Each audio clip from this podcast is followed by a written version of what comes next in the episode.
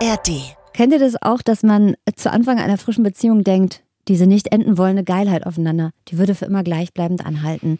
Der naive Glaube, dass man sich auch nach vier Jahren Beziehung noch morgens den Wecker stellt zum Vögeln, dass es mit Garantie wirklich niemals passieren wird, dass mal eine Woche vergeht, ohne dass man Sex hatte und dann brettert einem die Realität aber sowas von in die Libido, dass einem fast vor Schreck das Gleitgel aus der Hand fällt. Schlimm. Du hast so schöne Bilder aufgemacht. Gerne. Also bei manchen ist das ja nach ein paar Monaten schon so, bei anderen vielleicht erst nach ein paar Jahren. Ganz tapfere kopulieren fleißig, vielleicht noch nach dem ersten Kind. In respektabler Regelmäßigkeit soll es auch geben. Aber bei den meisten kommt doch irgendwann mal der Punkt, an dem man sich eingestehen muss, dass äh, sexuelle Unlust real ist. Nicht ständig und auch nicht immer, aber zumindest phasenweise ist das dann so. Das Gute, finde ich, ist daran ja erstmal, dass man damit auf jeden Fall nicht alleine dasteht. Also wenn das bei euch vielleicht gerade Thema ist, egal ob in einer Beziehung oder auch als Single, dann seid euch gewiss, die anderen vögeln sich auch nicht unentwegt durchs lange Wochenende und können die Finger nicht voneinander lassen, sobald ein Frank Ocean Song läuft oder, oh, über Frank Ocean darf man glaube ich aktuell gar nicht mehr sprechen nach Coachella, ne? Naja, ein Michael Bolton Song. Schöner Mario Winans. Schöner Mario Winans Song. Oder nicht jeder duscht irgendwie jeden Tag zu zweit und schamponiert sich albern die Geschlechtsteile ein. Die meisten haben einfach wirklich regelmäßig exakt gar keinen Bock auf Sex.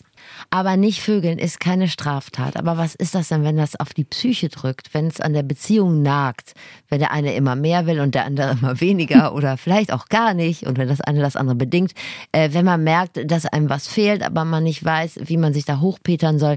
Wir gucken heute mal, wie normale sexuelle Unlust ist, ab wann es zum Problem wird und äh, was man da machen kann. Also Sex haben ja, aber Freunde, wenn es denn so einfach wäre. Das ist absolut keine normale wird zu jeder Frage eine Antwort geboren. Das ist das Sprungbrett, durch das ihr zum Verständnis kommt.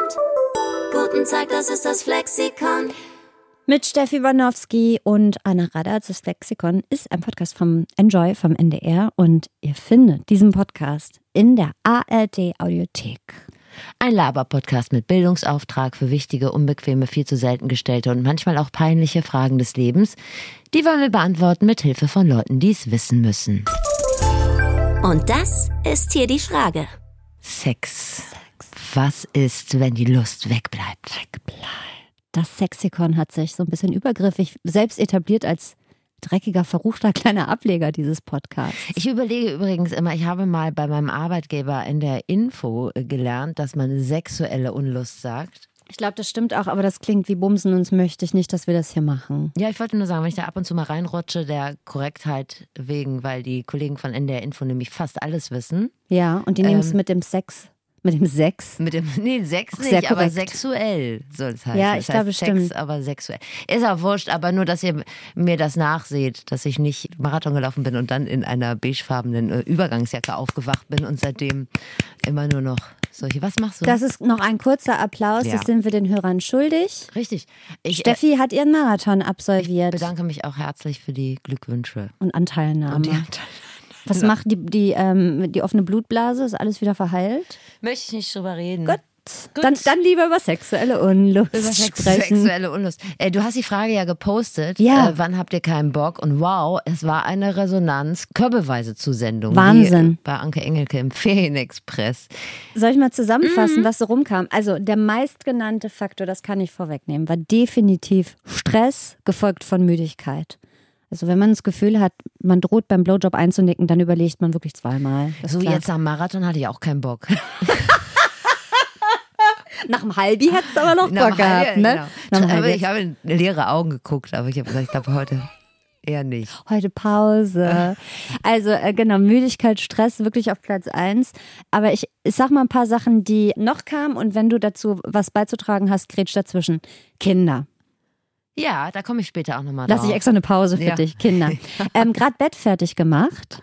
Wenn man schon so abgeschminkt Genau. ist und schon so ein Schlafi Pyjama, anhat. ein Schlafi anhat, genau. Mit, mit dem applizierten Obstkorb. Und sich in die Biberbettwäsche schon gekuschelt hat. Partner oder Partnerin drückt die falschen Tasten, also hat es nicht so richtig drauf, einen Schwung zu bringen. Dann, das fand ich spannend, der andere hat mehr Bock auf mich als ich auf ihn und das turnt einen dann ab. Das kann ich total verstehen. Das finde ich auch Und interessant. wenn jemand so an einem rumknuspert und ähm, Nestelt. ja, genau. Und so Signale aussendet, wo man selber denkt, nee, also Ich habe es verstanden. Ernst, ja, es ist soweit angekommen. Wohin leite ich das Gespräch? So, ähm, kein Bock, mich zurechtzumachen. Stichwort Beine rasieren, noch duschen müssen und so weiter. Bestimmter Zeitpunkt im Zyklus, der das so stimmungsmäßig bedingen kann. PartnerInnen insgesamt zu unaufmerksam. Dann A, wichtiges Thema Krankheiten, zum Beispiel Depressionen und damit verbunden Medikamente, die auf die Libido drücken, gibt es auch. Pille zum Beispiel auch. Mental Load, Streit, wenn der Sex eh schlecht ist. Gut. Ich glaube, dann könnt ihr die Folge sowieso überspringen. Genau. Dann sucht euch einfach jemand anders. Dann hört die Folge, ähm, wie finde ich raus, worauf ich beim Sex wirklich stehe. Ja, oder auf wen ich beim Sex wirklich stehe, würde ich in dem Fall sagen. Machen wir auch mal eine Folge, wie finde ich raus, auf wen ich eigentlich wirklich stehe. Nächsten Tag früh aufstehen müssen, Schwangerschaft und Stillzeit, Unzufriedenheit mit dem eigenen Body. Auch schön, man hat es sich gerade erst selbst gemacht und ist danke erstmal bedient. Das mochte ich auch. Und natürlich auch Totschlagargument, nicht mehr verliebt. Naja, und natürlich, du hast ja vorhin schon gesagt, wenn der andere ähm, einfach so, so schlechten Sex anbietet und das so aufregend ist wie die letzte Staffel LOL, Mhm. dann, wie gesagt, dann vielleicht auch mal wo ganz anders anfangen. Also beim Typen überhaupt. Du und ich, wir beide können ja schlecht mit Ablehnung umgehen. Sagen wir, wie es ist. Ganz schlecht. Hat dir schon mal jemand gesagt, Anne, kannst jetzt aufhören, dich an mir zu reiben? Ja. Kein Bock? Ja, ich hatte einen Freund mal, der depressiv war. Ich will jetzt nicht alles darauf schieben, vielleicht hat er auch einfach wirklich keinen Bock auf mich. Who knows? Es lag nicht an Es dir. lag nicht an mir, aber ich bin mir sicher, es kann wirklich auch nur an der Depression gelegen haben. Natürlich. Nein, ich weiß es natürlich nicht. Aber ich erinnere mich dran, dass der nicht so oft Bock hatte, zumindest deutlich seltener als ich. Und ich fand es ganz, ganz, ganz doll schlimm, abgelehnt zu werden. Das kann ich mir nämlich vorstellen. Ich glaube, auch darüber muss man mal reden, ne? wie man jemand anders in die Schranken weist. Und mir hat das ja noch nie jemand gesagt. Da bin ich auch heilfroh. Allerdings muss man sagen, hat man mich als Person schon sehr oft komplett abgelehnt. Und da ist Sex ja auch inkludiert. Kann ich jetzt nicht rückführen, was es jetzt genau war. Es tut mir leid, dass ich lache, ist überhaupt nicht witzig, aber du hast es witzig erzählt. Du hast mein Lachen provoziert. Ich glaube, ich bin für Sex relativ leicht zu begeistern, aber es gibt eine Sache, Steffi. Die ist für mich der ultimative Abturner. Und dazu habe ich auch eine Studie gefunden, die das belegt, dass ich da nicht alleine mit bin. Und zwar das Gefühl, wenn ich mich fühle wie seine Mutter. Wir sprechen hier über heterosexuelle äh, Partnerschaften. Und wenn ich mit jemandem zusammen bin und das Gefühl habe, ich kümmere mich um alles, der Also ist abhängig, ich räume hinterher, ich mache dies, ich habe mich darum gekümmert und so weiter. Das turnt mich so ab. Und äh, die Studie, es ist eine nicht repräsentative wissenschaftliche Studie, da haben aber knapp über 1000 Probandinnen mitgemacht, kommt von drei Forschenden aus Kanada und Australien. Und dabei kam nämlich raus, dass es tatsächlich einen Zusammenhang gibt zwischen der sogenannten Care-Arbeit, Haushalt, Kindererziehung, dies, das, und der Lust von Frauen auf Sex. Und es verhält sich so, je mehr eine Frau das Gefühl hat, dass der Partner oder die Partnerin von ihr halt abhängig ist, desto weniger Bock hat sie. Und ähm, in dieser Studie waren die äh, Teilnehmerinnen ausschließlich weiblich. Und wenn ich das richtig gelesen habe, waren es, glaube ich, auch nur heterosexuelle Beziehungen, teils mit Kindern. Ist aber auch egal. Runtergebrochen geht es ja darum, wenn man abends die halbe Bude geputzt, Termine koordiniert und Müll rausgebracht hat, kommt man danach selten rein und sagt, zieh dich aus, jetzt will ich hier aber durchgevögelt werden. Du fühlst dich ja in dem Moment, als würdest du dich um ein Kind kümmern und warum man da dann keine sexuellen Gefühle kriegt, muss ich ja nicht äh, weiter erläutern, ist ja selbst erklärt. Wenn ihr Männer seid und euch gefragt habt, warum es nicht läuft, und da findet ihr euch irgendwie wieder, könnt ihr die Folge jetzt auch hier abbrechen. Kauft euer Duschgel einfach selber. Genau, einmal nicht, Klobürste auch benutzen. Krümelt nicht rum und dann läuft das schon wieder. Das Ding ist ja, kein Bock auf Sex muss ja nicht immer ein Problem sein. Also problematisch wird es ja, wenn es einen selbst belastet oder wenn man in einer Beziehung ist, wenn es dann die Beziehung belastet, dann ist erstmal schlecht. Aber an sich steht es ja nicht im Grundgesetz, dass man dauerhaft geil sein muss. Aber wir wollen heute mal checken, wie normal ist kein Bock haben und wenn es dann problematisch wird, was, was kannst du machen? Ich könnte ein, eine Vorschau geben auf meine Flexpertin. Würde ich mich freuen. Schon gar nicht aufgeschrieben. Tina Molin heißt die. Und äh, die war früher so Society-Reporterin in Berlin. Die hat die ganzen Stars und Sternchen und die komplette Riege von GZ, SZ und was es da alles gibt, begleitet medial. Mhm. Und dann hat sie ein erstes, äh, nee, sie hat nur ein Kind bekommen. Hat ein Kind bekommen und hat festgestellt, Aber hm, trotzdem das Erste. Das erste und das letzte vorerst. Aber Ja. ich glaube, es war auch das letzte. Und hat festgestellt, ah, ich entwickle hier eine Kernkompetenz, von der ich bisher keine Ahnung hatte. Das Thema sexuelle Unlust, darüber hat sie auch ein Buch geschrieben und die hat viel zu sagen. Und auch ein paar wirklich gute Handgriffe. Oh. Nicht im wahrsten Sinne des Wortes, aber Okay. für euer Leben, äh, die sie uns allen gleich mal an die Hand geben will. Ich habe nachher noch eine zweite ähm, Flexpertin, Hatice. Die hat im Prinzip nie Lust auf Sex. Hatice ist nämlich asexuell und hat uns erklärt, wie sich das anfühlt, was das bedeutet, wie das Leben erleichtert, aber auch erschwert werden kann, wenn man für sich rausgefunden hat, man ist asexuell. Mein erster Flexperte ist aber ein Musiker aus Berlin. Sein Name ist Trille. Und vielleicht habt ihr schon mal diesen Song hier gehört.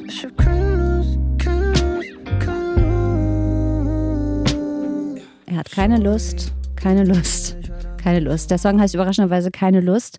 Und äh, folgerichtig geht es inhaltlich darum, keinen Bock zu haben. Und dann mögt ihr vielleicht denken, Moment mal, ist Trille nicht ein Mann? Anfang 30? Hat er tatsächlich ab und zu keinen Bock auf Sex? Ja. Es ist kein reines Frauenproblem. Das können wir zu Anfang dieser Folge direkt schon mal klären. Das hat auch nichts mit dem Alter zu tun. Ich glaube, das ist ein ähm, Konsensgefühl, ab und zu keinen Bock zu haben. Aber es ist gar nicht mal so leicht, Männer zu finden, die über dieses Thema offen sprechen. Frauen sind da deutlich mitteilungsoffener, würde ich so, war so mein Eindruck. Ich weiß nicht, ob du das Kommt ein bisschen auf die Lebensphase an. Also ich glaube, in der Zeit, wo du Single bist oder überhaupt, sagen wir mal, den Eindruck vermitteln willst, du wärst available. Available, da finde ich, gehört das schon zum guten Ton, da sagen wir eine gewisse Aufgeschlossenheit äh, zu präsentieren, dass man gerne Sex hat. So danach, wenn man dann anfängt mit den Problemgesprächen, so wenn man in der Phase Ja. ist, dann sind Frauen da offen. Was ich bei Männern interessant finde, ist, wenn man das googelt, Männer keine Lust, dass einem da direkt eine ganze Liste an Pharmaka entgegenspringt, also Medikamente, mit denen man das ändern könnte. Also es wird immer so darauf zurückgeführt, dass die einfach keinen hochkriegen. Und dass das das einzige Problem wäre, Mhm. Ja. und das gar kein Psychoding ist. Wir haben uns auf jeden Fall umso mehr über einen Mann gefreut, der Bock hat, mit uns darüber zu reden, und zwar auf Trille. Mal abgesehen davon, dass das ein extrem guter Typ ist, der richtig gute Musik macht, würde ich am Rande auch nochmal empfehlen wollen, sich durch seine Diskografie zu hören. Also, Trille, warum hast du diesen Song gemacht? Ich finde es immer ganz schön, so Songs mal umzudrehen, über ein Thema nachzudenken und dann mal das komplett von der anderen Seite zu betrachten. Und da hat so ein bisschen bei dem Thema so mir die Augen geöffnet. Ich war so, ah krass, niemand hat jemals darüber einen Song gemacht. Warum eigentlich? Und was ist das Problem dahinter in unserer Gesellschaft? Und das, da sind so Steine ins Rollen gekommen für mich. Und dann war ich so, okay, dann muss ich den Song machen. Ich habe wirklich lang überlegt, ob mir ein Song oder andere Songs noch einfallen über kein Bock auf Sex. Ich bin auf nichts gekommen, also zumindest nichts so im Mainstream, was man nichts von Elton John oder Ed Sheeran habe ich da gefunden auf den ersten Blick. Ist also offensichtlich eine Marktlücke, die Trille da thematisch aufgetan hat. Songs über Sex gibt es natürlich auch Maß. Also Sex ist Thema, kein Sex nicht. Warum? Ja, natürlich. Ich meine, Popmusik und Rockmusik ist immer was sehr Körperliches. Typischerweise steht da ein gesunder Mann auf der Bühne, der ähm, seinen Körper darstellt und natürlich allzeit bereit ist und nur darauf wartet, dass von seinen weiblichen Fans angehimmelt zu werden. Genau, es ist vor allem in der Popmusik halt gar kein Thema, darüber zu singen. Man will das auch irgendwie nicht hören, habe ich so das Gefühl. Also gerade wenn es dann so in kommerzielle Popmusik geht, ich glaube, dass halt jeder Labelchef, jede Labelchefin in der Zeit, in der die das noch entscheiden konnten, gesagt haben, nee, darüber, das, also das können wir nicht verkaufen. Stichwort Spiegelneuronen, ne? Was will man denn da sehen? Richtig. Und die Leute hören halt lieber, wie on fire Sex ist oder wie man sexual, sexual healed, statt irgendwie zu hören, wie man überhaupt gar keinen Bock auf Sex hat. Ähm, Dass aber viele Menschen ja quasi darauf gewartet haben, einen Song darüber zu hören, dass man halt nicht immer dauergeil ist, das hat Trille als Feedback mal auf dem Konzert bekommen. Ich hatte ein Konzert in Wien und da kam danach ein Mann zu mir und hat gesagt, dieser Song hat ihn so krass berührt und er hat geweint und es war für mich so ein übertrieben schöner Moment, weil ich gemerkt habe, ah krass, das kommt irgendwie, da passieren Dinge wegen meiner Musik und das hat irgendwas ausgelöst.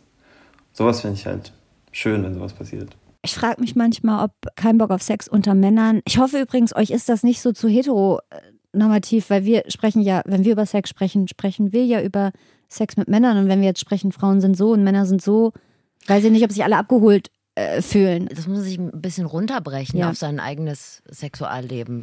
Auf jeden Fall frage ich mich, ob kein Bock auf Sex unter Männern überhaupt Thema ist. Wenn die unter sich sind, ob dann zwischen Bier und Bundesliga auch mal das Thema Bumsen im Sinne von habe ich gar keinen Bock drauf besprochen wird. Ja, schon, selten so, aber ich habe so ein bisschen auch in meinem Umfeld irgendwie damit Kontakt gehabt. Es geht, also in den Fällen, die ich kenne, eher um zwischenmenschliche Sachen, die da nicht geklärt sind. Ich glaube, das körperliche Problem kann man irgendwie beheben, aber ich glaube, dass das Emotionale dahinter viel interessanter ist.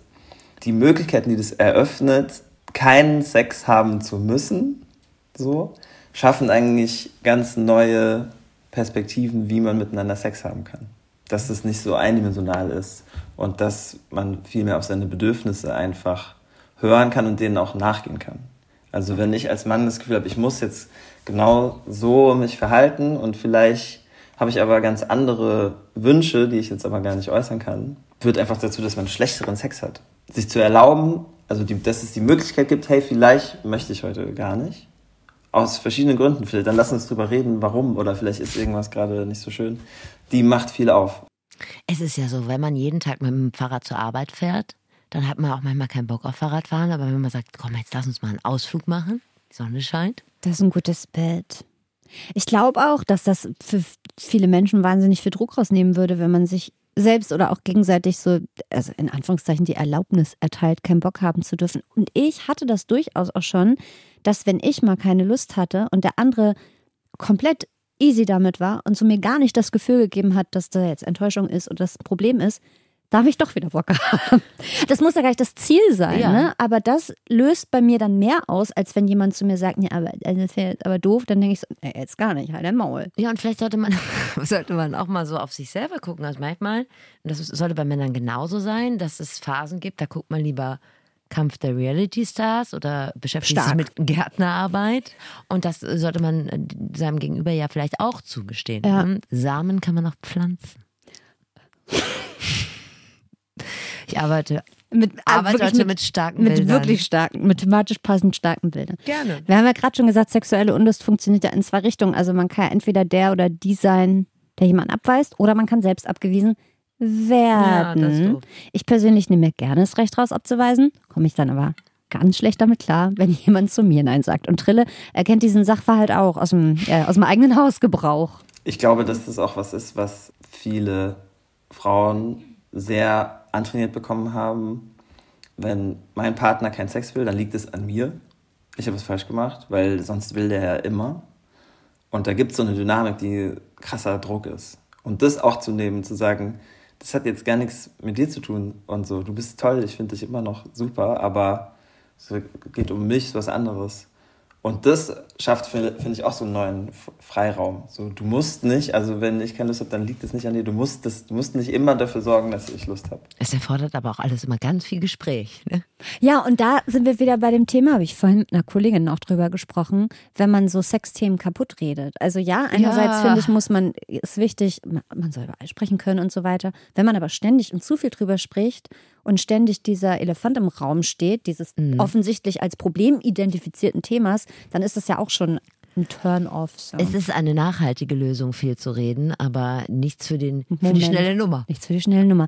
Andersrum gedreht, äh, wie gut kann Trille dann damit umgehen, wenn er abgewiesen wird? Also wenn ihm jemand sagt, du, heute habe ich gar keinen Bock. Ja, ich glaube, ich habe gelernt, damit umzugehen. Es war früher bestimmt ähm, schlechter. Manchmal, wenn ich über mich früher nachdenke, generell, also hat jetzt nicht nur was mit Sex und Beziehung zu tun, denke ich so, oh, da warst du aber ein ganz schöner Macho. So, da warst du irgendwie hart. Und ähm, gut, dass du gelernt hast, da anders dich zu verhalten. Und auch in, in der Beziehung. Also ich erinnere mich daran, dass ich dann Druck ausgeübt habe und war so, wenn du mich zurückweist, dann bist du blöd. So, ne? Irgendwie, das liegt jetzt an dir.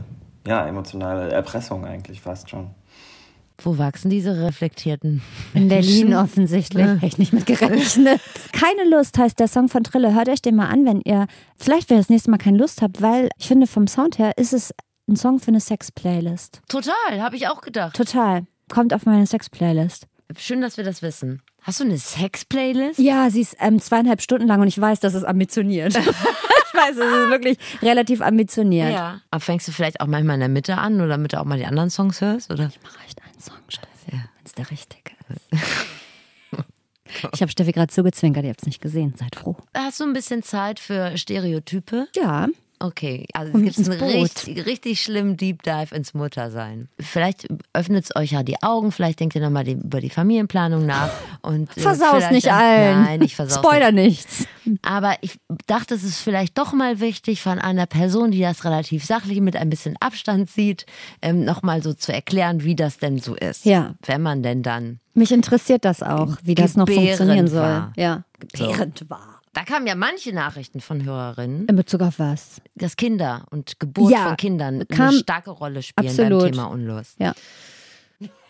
Kommt denn Hier kommen jetzt die Gründe, warum sich das Verhältnis zur Sexualität in zwei bis 20 Stunden Geburt maßgeblich verändern.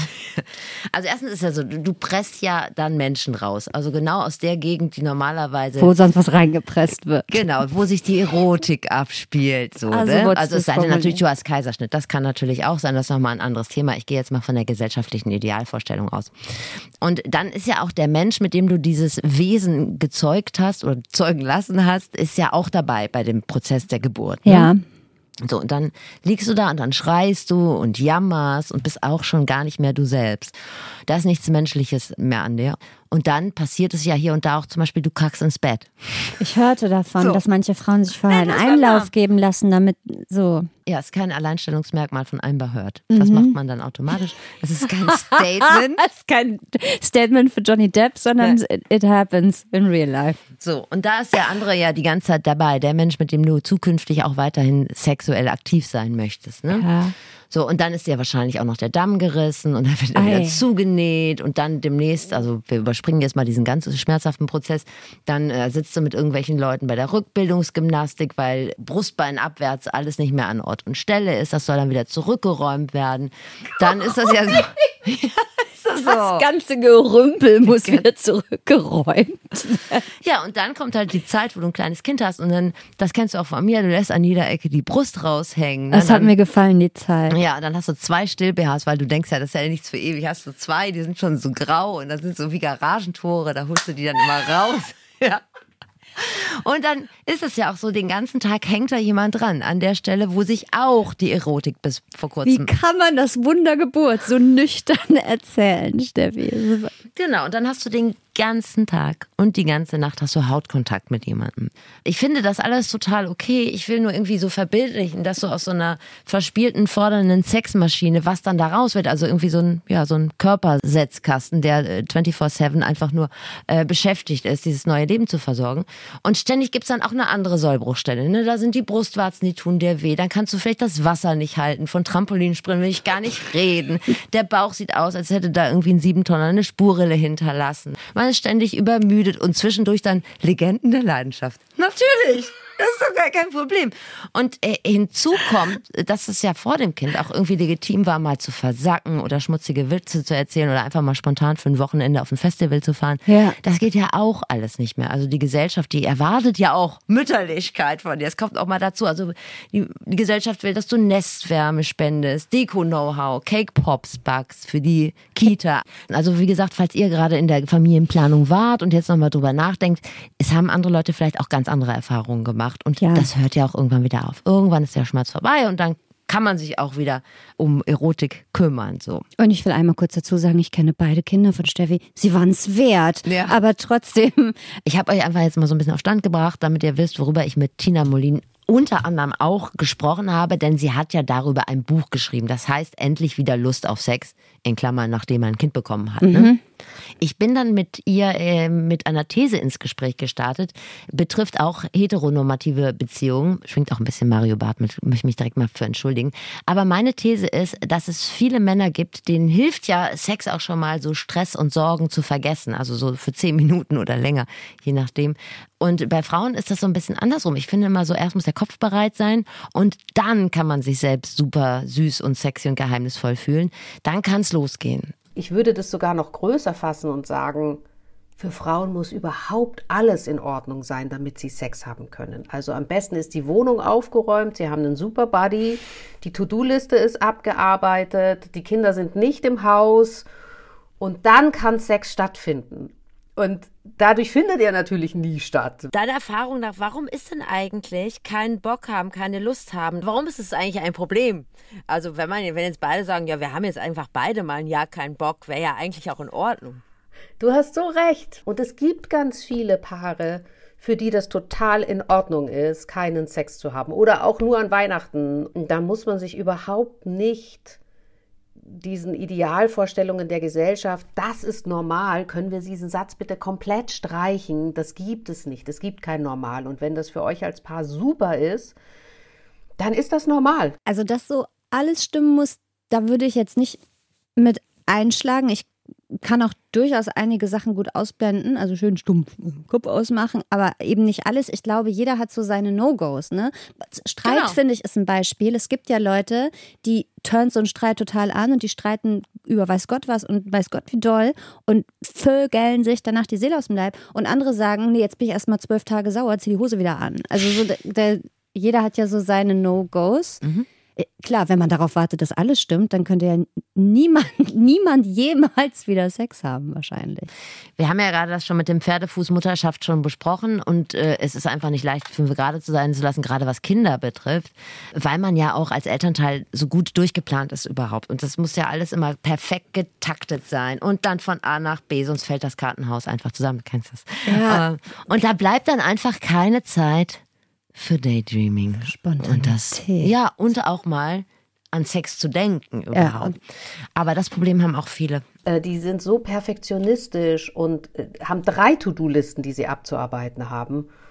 Und da kommt wirklich dieser Satz rein von wegen, du musst dir über den Tag hinweg so kleine Me-Times bauen. Also nicht bis ranarbeiten und dann noch schnell das Kind aus, aus dem Kindergarten holen, sondern gucken, dass du 10, 15 Minuten und dann drehst du noch mal eine Runde über den Friedhof und hörst den Vögeln beim Zwitschern zu. Und dann sind die am Abend auch schon nicht mehr so, lass mich bitte alle in Ruhe, rührt mich nicht mehr an. Vor allem der Mann nicht so, weil den, zu dem kann ich ja Nein sagen. Aber zu den Kindern fällt es halt so schwer. Und das ist das, was wir trainieren. Wo sind die Raucherpausen hin, wenn man sie mal braucht, ne? War vielleicht ganz gut, dass die Leute sich früher mehr Raucherpausen gegönnt haben. Ich finde ja eh, weil sie gerade auch über Planung gesprochen hat und so, ne, ich finde, Sex planen zu müssen, er turnt mich schon wahnsinnig ab. Ja. Ich weiß, es funktioniert manchmal nicht anders, erst recht nicht, wenn Kinder im Spiel sind, aber dann so nach gestelltem Wecker geil werden zu müssen und zu sagen, ach, jetzt ist ja acht und jetzt geht's ja Aber los. was meinst du, wie viele Leute das hatten, die einen unerfüllten Kinderwunsch hatten? Ja, ich meine, es gibt, glaube ich, auch Experten, Expertinnen, keine Ahnung, die sagen, dass das was bringt, wenn man eben sowas plant und sagt, okay, ja, heute Abend 21 Uhr wird Sex gehabt, aber ich, die perfekte Vorstellung ist ja einfach, es ergibt sich aus irgendeiner Situation und dann kann man die Finger nicht voneinander lassen und dann vögelt man halt, egal ob es jetzt morgens, abends, mittags oder irgendwo ist.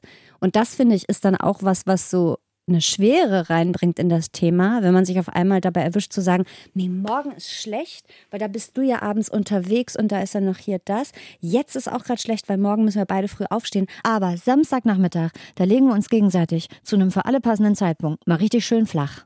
Weißt du, das, das Ich ist ja weiß, so was scheiße. du, ich weiß, was du meinst und ich versuche nicht so viel Persönliches von mir preiszugeben. Deshalb einfach Völlig nächsten okay. ist ein Thema. Ja, Wir ist. kommen nämlich zum nächsten Level im Projekt. Lust. Ich muss ganz ehrlich sagen, das Wort Lust ist für mich ähnlich schwierig wie für dich das Wort Vulva. Ja, und, oder Erotik. Äh, Erotik, da habe ich eine gewisse Distanz zu. Okay. Das geht für mich irgendwie leichter. Aber egal.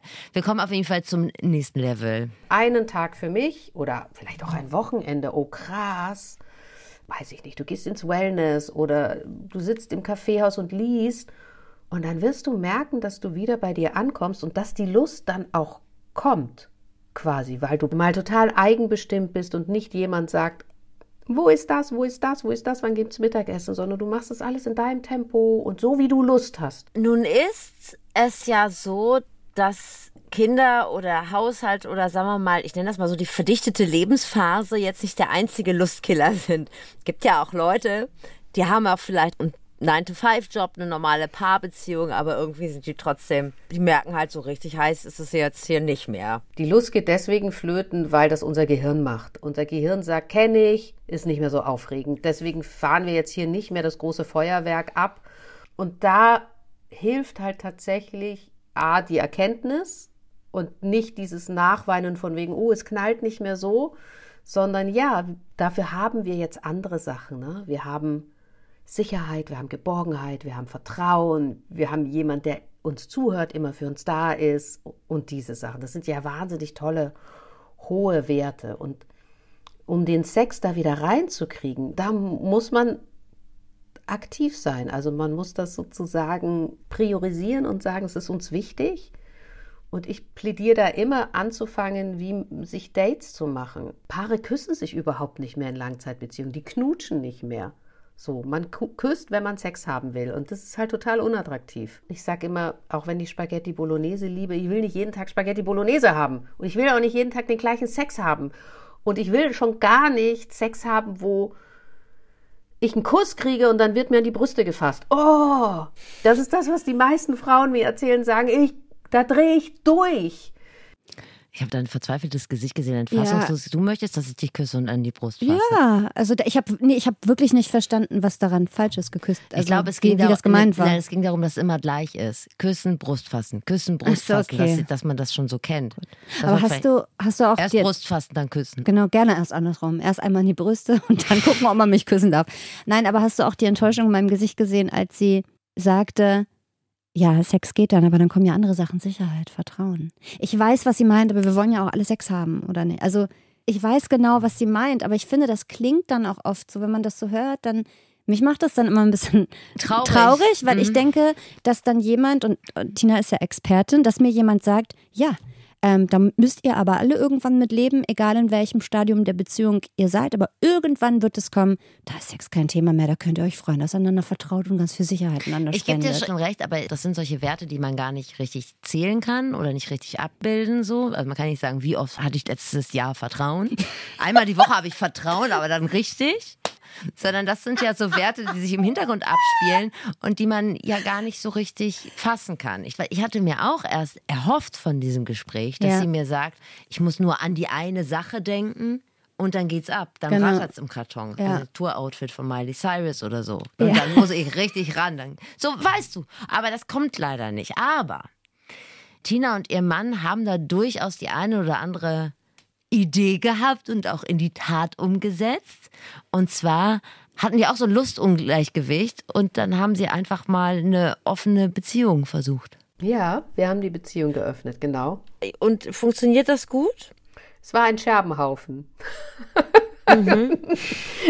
Okay. Um ganz ehrlich zu sein, es war ein Scherbenhaufen. Also ich hatte keine Lust. Mein Mann hatte ganz viel Lust.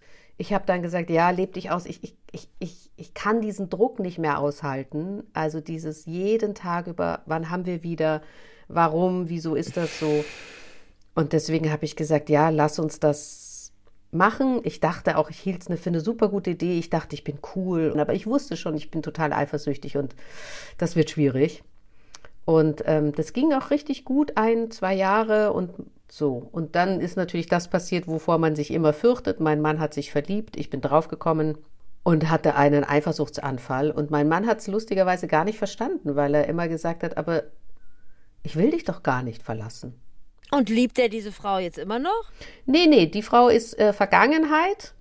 Und interessanterweise sind wir gerade wieder dabei, die Beziehung zu öffnen, aber wegen mir, weil ich jetzt so viel Lust habe. Es ist ein Kommen und Gehen bei den Molins. Aber es ist ein so weites Feld, das Thema offene Beziehung, da müssen wir eigentlich wirklich nochmal. Wir haben ja schon mal in einer Folge drüber gesprochen mit äh, Katrin Altschner.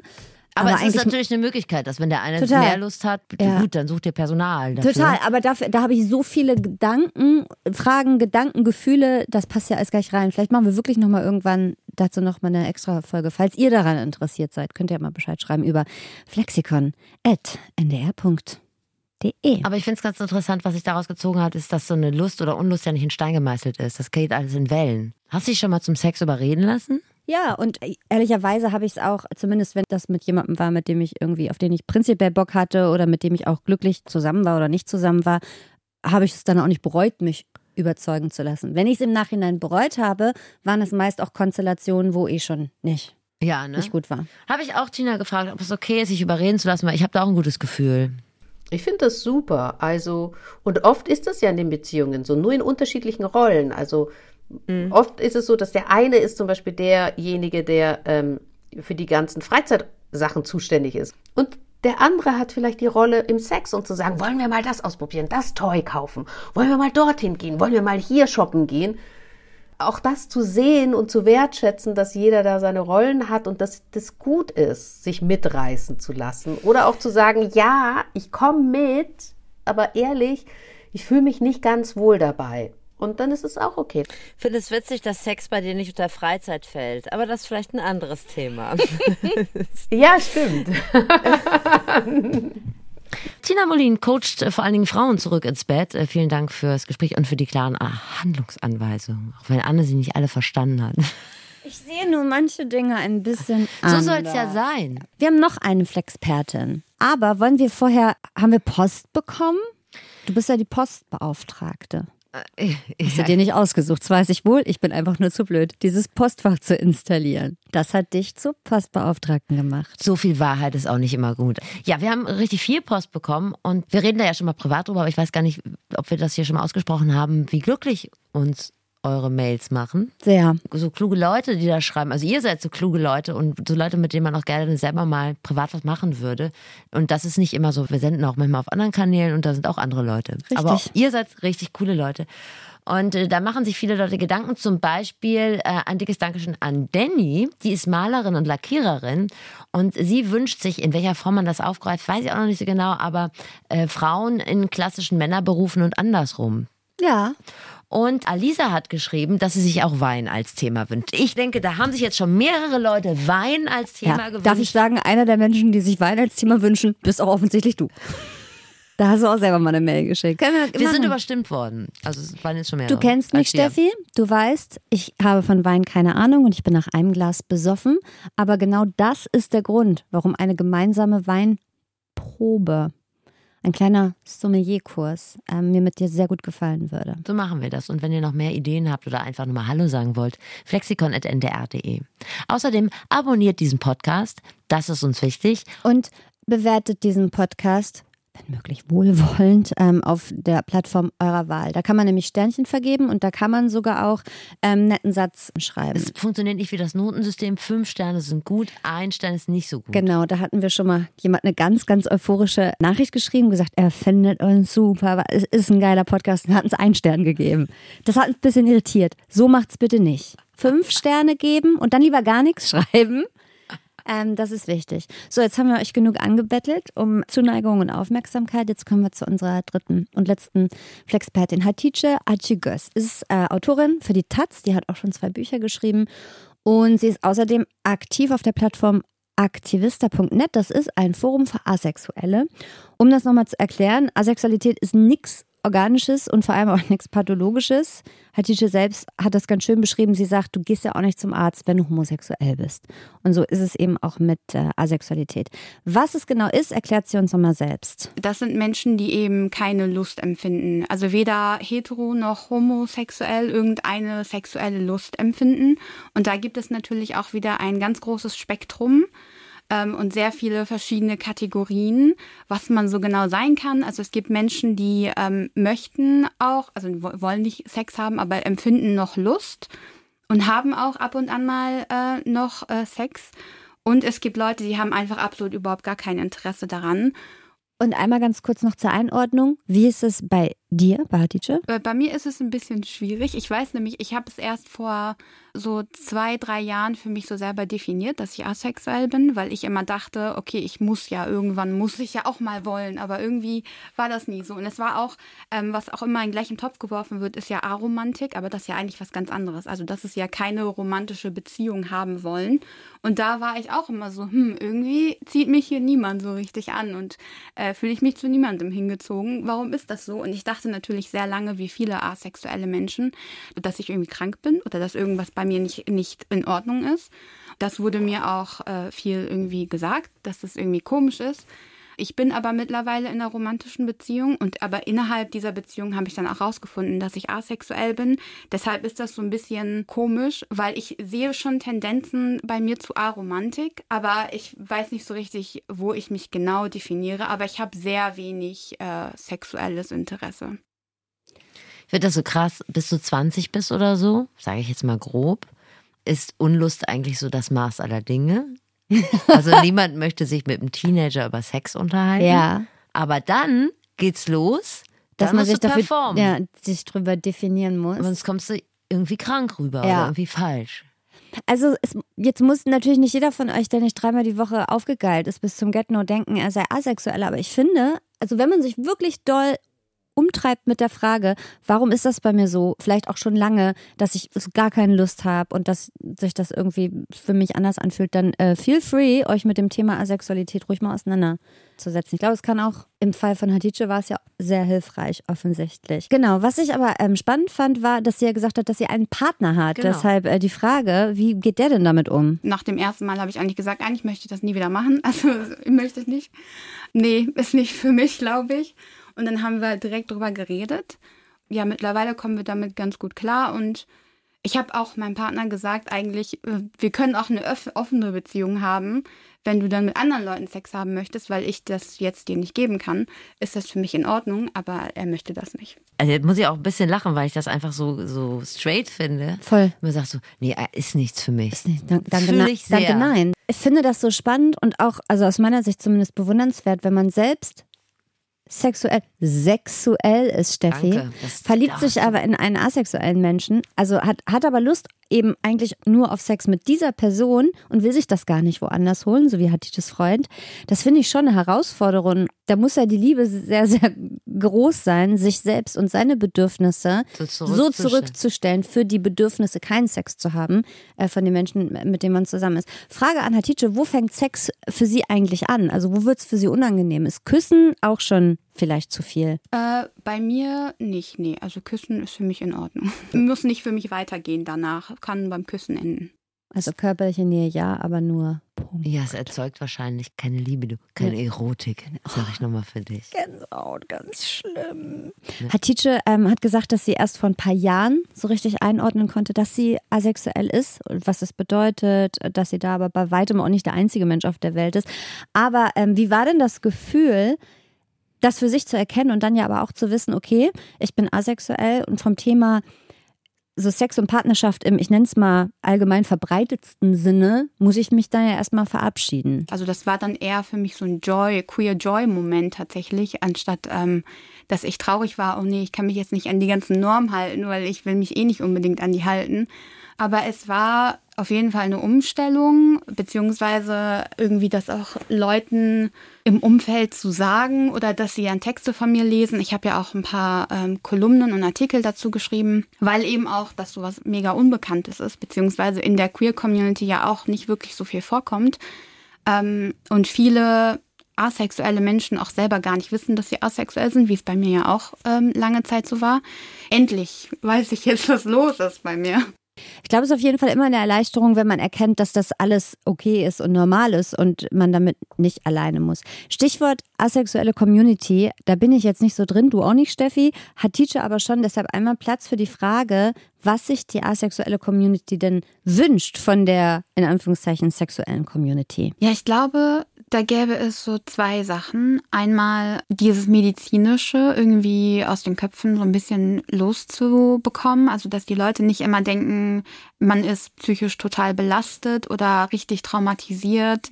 Geh mal zum Arzt, mit dir stimmt irgendwas nicht. Also, dass das nicht mehr gesagt wird. Und zum anderen, dass die generelle queere Community uns auch mal wahrnimmt. Auch auf so Pride-Sachen, da ist halt fast nie eine asexuelle Gruppe. Also gehe ich da auch meistens nicht hin, weil ich immer denke, okay, was, was soll ich da? Da ist ja niemand sonst. Das sind auf jeden Fall so zwei Sachen, so ein bisschen mehr Sichtbarkeit für uns. Kann ich dir noch eine Frage stellen? Gerne, Stefanie. Weißt du, ob Hatice schon mal einen Orgasmus hatte? Na, ja, ja, weiß ich. Nein, hatte sie nicht. Das finde ich interessant. Nee, hatte sie nicht. Aber fragst du das im Sinne von, wenn sie vielleicht mal einen guten Orgasmus hätte, dann wäre sie doch nicht asexuell? Quatsch. Nein, also man, aber die, ich finde, die Frage ist ja, oder die, Ich habe mich einfach interessiert. Ja. Keine Ahnung, ich ha- ich hatte überhaupt kein Ziel verfolgt. okay. Steffi, du darfst immer fragen, was du möchtest. Ja, eben, aber ich werde ja schon wieder so an die Wand genagelt. Schlimm. Ich wollte mich noch bedanken bei Hatice fürs Erklären und Aufklären. Man denkt ja erst, das macht es so viel leichter, wenn man eh keinen Bock hat auf Sex. Habe ich- es gar nicht gen- leichter. Es ist ganz dummes, außenstehendes Halbwissen. Ich glaube, wenn du asexuell und aromantisch bist und das für dich erkennen kannst, Ja. dann erleichtert es vielleicht Sachen. Ich glaube aber, wenn du asexuell bist, aber nicht aromantisch und du möchtest Beziehung führen, dann glaube ich nicht, dass das so leicht ist, weil es sei denn, du triffst auch jemanden, der auch asexuell ist. Aber so die Konstellation wie bei Hatice stelle ich mir auch nicht so einfach vor. Ich meine im Prinzip auch relativ normale Beziehungskonstellation. Einer hat Bock auf Sex, der andere nicht. So kann man es auch wieder runterbrechen. bei- Am Anfang der schließt Folge. sich der Kreis. Ja, sehr gut, danke schön. Und das ist das Fazit. Wenn der Kopf keine Auszeit bekommt vom Alltag, macht sich da auch kein Sexdream breit. Also nehmt euch kleine Auszeiten, zehn Minuten hier und da, das reicht meistens schon. Keine Lust ist kein Frauenphänomen. Vielleicht sprechen Frauen nur ein bisschen offener darüber und dann wirkt es deshalb so. Man kann auch Sex in einer unaufgeräumten Bude haben. Es muss nicht alles perfekt sein und Kinder überleben auch mal eine nachlässig gepackte Brotdose. Ich sage jetzt was, was ich selber überhaupt nicht schaffe zu leben, aber ich sage es trotzdem, sexuelle Ablehnung darf man nicht persönlich nehmen. Äh, vielleicht mal eine kleine Aufmerksamkeit, wie zu Beginn der Beziehung, kann nicht schaden. Kleine Geschenke, Nachrichten, Händchen halten soll helfen. Je entspannter man damit umgeht, wenn äh, der oder die andere mal keinen Bock hat, desto einfacher ist es vielleicht beim nächsten Mal wieder zufällig zeitgleich Bock zu haben. Lust kommt und geht. Das heißt, einmal bocklos heißt nicht gleich immer bocklos. Das sind wahrscheinlich alles Phasen. Und vielleicht hilft es auch nochmal in sich zu gehen und zu überlegen, was bei Sex eigentlich alles auf der Solle und was auf der Haben-Seite ist. Ich könnte mir vorstellen, dass die Vorteile von Sex überwiegen. Das ist ja auch ein bisschen was für Theoretiker, für so Listentypen, dass sie sich da mal eine schöne Liste machen und am Ende kommt raus, Mensch du, So schlecht ist gar nicht. so schlecht ich gar nicht, hast du heute Abend schon was vor. Und wenn ihr merkt, nee, bei mir ist es keine Phase, sondern eher eine Art äh, Lebensgefühl, dann macht euch doch mal bei Interesse schlau im Bereich Asexualität. Vielleicht findet ihr euch da wieder. Und wenn das so ist, dann ist es auch okay. Themen, die mich ansprechen. Saufen für den Feminismus, Klimawandel einfach mal genießen und gewaltvolle Kommunikation, da, da fühle ich mich. Da bin ich ganz Mensch. Ah, fühlt sich angesprochen? Ja, alle diese Thesen finde ich auf den ersten Blick erstmal ziemlich ansprechend. Auf den zweiten Blick dann ist es ja vielleicht auch ein bisschen schwierig. Also wenn ich mal an Klimawandel einfach mal genießen denke, ich glaube, das ist nichts auf lange Sicht. Das sind alles Folgennamen eines Podcasts, den wir euch heute anpreisen wollen. Er heißt Studio Komplex. Er kommt vom Hessischen Rundfunk. Da geht es um steile Thesen, wie zum Beispiel die, die Steffi gerade euphorisch zitiert hat. Und diese Thesen werden von den HostInnen differenziert und mit verschiedenen Gesprächspartnern auseinandergenommen. Sind wirklich steile Thesen. Mehr Kommerz in den Fußball zum Beispiel oder Sexarbeit in die Fußgängerzone oder andersrum. Hört da wirklich mal rein. Der ist inhaltlich spannend natürlich, aber auch äh, sehr aufwendig gemacht und produziert. Das ist wie so ein kleines Hörspiel, klingt das. Studiokomplex vom Hessischen Rundfunk mit äh, Anne-Kathrin Eutin und David Alf kriegt ihr überall, wo es Podcasts gibt. Aber ihr wisst es ja, am allerschönsten klingt auch dieser Podcast in unserem Podcast zu Hause, der ARD Audiothek. Es folgt ein extrem geheimnisvoller Mystery-Teaser auf die nächste Folge. Sich selbstständig machen. Klingt erstmal sexy und anziehend, ne? Spätestens mittwochs um Viertel nach neun, wenn man noch ein Viertelpfund Ablage auf dem Schreibtisch hat und das enttäuschte Chefgesicht in der Videokonferenz auftaucht oder sich Kollegin Marion in ihrer Vorfreude auf den nächsten Cluburlaub verliert. Spätestens dann denkt man sich doch wirklich, jetzt aber hier, Cocktails all in. Und dann, Steffi, dann träume ich mich doch in ein eigenes Café in den eigenen Plattenladen. Kann auch gerne weiter weg sein. Muss nicht mal auf diesem Kontinent sein. Und dann aber seppt man sich zufällig in eine Folge Goodbye Deutschland. Und man ist für einen Moment wieder ganz doll geerdet und denkt sich, was eine Scheißidee. Ja, so groß der Unterhaltungswert auch wirklich ist. Ne? Ich liebe bei Deutschland, aber das ist irgendwie. Siehst du uns da? Ich hätte mir immer eine Käserei mit dir auf Fuerteventura gewünscht, aber Ja, naja, das- anderer Plan B. Ich finde schon noch was. Wir können uns auf jeden Fall darauf einigen. Ein eigenes Business ist nichts für die Work-Life-Balance. Das sieht man ja bei Goodbye Deutschland. Auch Sprachkenntnisse schaden nicht. Und so eine gewisse Risikobereitschaft ist ebenfalls Grundvoraussetzung, wenn man sich selbstständig machen will. Ansonsten habe ich wirklich gar keine Ahnung. Für mich ist es ja schon herausfordernd, einen Tapeziertisch auf dem Flohmarkt auszuklappen. äh, wir beide sprechen die Business-Sprache einfach nada, aber man wird ja noch mal träumen dürfen. Wir werden Leute ranholen, die sich mit Businessplänen und so Zielgruppendefinitionen, Finanzierungsmöglichkeiten besser auskennen als wir. Was nicht schwer ist. Und ähm, wir planen dann mit euch zusammen unser erstes gemeinsames Start-up. Steffi, was wollen wir Start-upiges machen? Ich bin da wahnsinnig unkreativ. Ich denke immer daran, so ähm, ältere Herrschaften und Darmschaften stricken Hipster-Klamotten. Das wäre so das erste, dass man da Das finde ich die aber zusammenbringt super. zum Beispiel. Was ich auch immer noch brauche, ist so ein Personal Trainer für Idioten. Also wo man so heimlich Dinge erlernen kann, die man nicht konnte. Sowas wie, ich kann zum Beispiel keinen Lidstrich machen. Ich Wenn auch man nicht. Mir, ja, guck mal. Ich habe die Augenform dafür leider auch unter nicht. dem Mantel der Verschwiegenheit uns dann irgendwie das beibringen könnte. Sowas könnte man doch auch mal machen. Das würde gefallen. Ja. Oder natürlich das übliche Swingerclub auf Fallig-Hoge. Da fällt sie nicht auf. Man kann natürlich schwer dann den Bulli davor parken. Das ist ja Für die- Voraussetzung. Braucht man für die Stromversorgung, ja. Ne? Ja. Ich hatte mit dir ja zum Beispiel eine so gute Zeit auf der Lebensfreude-Messe. Ich sehe Ah. uns doch noch mal bunte Engel auf Leinwände zeichnen und sie für ein hübsches Sümmchen verkaufen. Das ist eine große Marge, habe ich bei Hülle der Löwen gelernt. Ne? Da muss man wenig investieren und kriegt ganz viel raus. Viel raus. Überraschend viel, wirklich. Im nächsten Flexikon machen wir uns selbstständig, unter anderem mit ähm, freundlicher Unterstützung von Layla Lowfire. Kennt ihr nicht nur aus diversen Podcasts oder aus dem Dschungelcamp, sondern vielleicht hat die oder auch der ein oder andere von euch sich schon mal in einen von Laylas Badeanzüge geschmiegt. Sie hat nämlich ein eigenes Badeanzug-Label an Start gebracht und ich brauche ein neues Swimming-Outfit für diesen Sommer. Ich werde mich mal schlau machen. Ja, dann treffe ich mich mit dem Bankberater von der Sparkasse, damit der mit uns mal einen kleinen Business Wirklich? Triffst du dich mit dem Bankberater von der Sparkasse? Oh, weißt du, Ich was gehe es da dahin, wo es weh tut. Erst Weißt du, was Swingerclub, es da gibt? Die Keksmischung. Ich schwöre dir, da gibt es eine Keksmischung auf dem Tisch. Ich Diese- hoffe, dass es persönlich Manni, die Maus ist, die mich berät, die uns berät mit unserem Businessplan. Das würde mich glücklich machen. Eröffnest du dir ein Knackselkonto? Hast du nicht noch die Haspa-Yoga-Card? Natürlich. Auf, mit der fahre ich doch hier manchmal aufs Gelände, wenn ich meinen NDR-Ausweis nicht finde. Moin. Jetzt habt ihr neues Wissen gewonnen. Versteht Dinge, die ihr sonst nicht gut geschissen bekommt. Und im besten Fall habt ihr euch was weggenommen. Bis zum nächsten Mal beim Flexikon. Moderation Steffi Banowski und Anne Radatz. Redaktion Svenja Böhm und Dennis Dabelstein. Sounddesign Dennis Terrei. Rap und Stimme Zabi Pilgrim.